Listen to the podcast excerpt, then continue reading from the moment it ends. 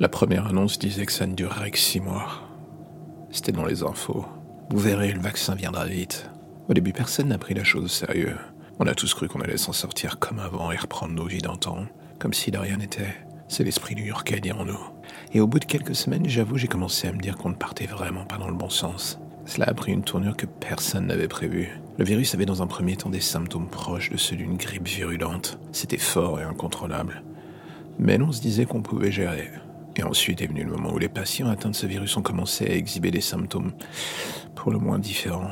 J'entends par là paranoïa, démence, agressivité. Pendant quelques mois, la chose a été tenue sous cloche, même si des cas fuitaient dans la presse. Mais un jour, pendant un transfert de patients hors de la ville, un accident a eu lieu. Le truc stupide que personne n'avait prévu. Un simple embouteillage à cause d'une conduite de gaz qui a explosé en centre-ville un itinéraire que l'on change à la dernière minute, et d'un coup c'est le drame. Voici que le convoi tombe en plein milieu d'une manifestation d'anti-gouvernementaux, des activistes contestant les mesures en place par le gouvernement. Et voici que ces derniers se mettent en tête de libérer les patients.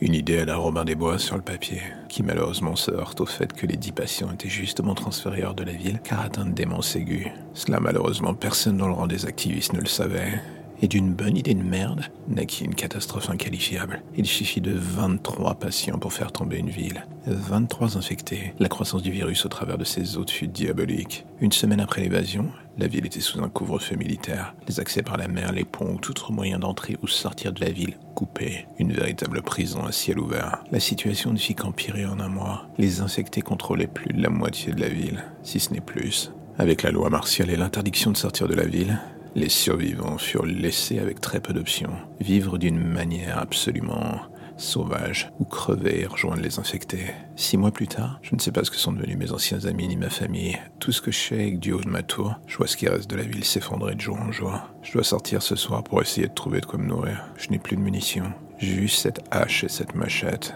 Chaque fois que je mets un pied dehors, en dehors de la tour, j'ai peur que ce soit ma dernière excursion. Et chaque jour, je me demande si on trouvera un moyen de se sortir de ce merdier. La ville est désormais totalement coupée du monde. L'âge de pierre, un virus et des psychopathes qui courent la rue. Je me demande comment j'ai fait pour tenir aussi longtemps.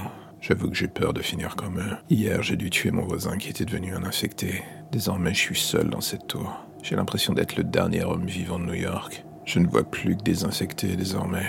Je pense que le monde est foutu. Enfin, New York. J'espère que le reste du monde existe encore, d'une manière ou d'une autre.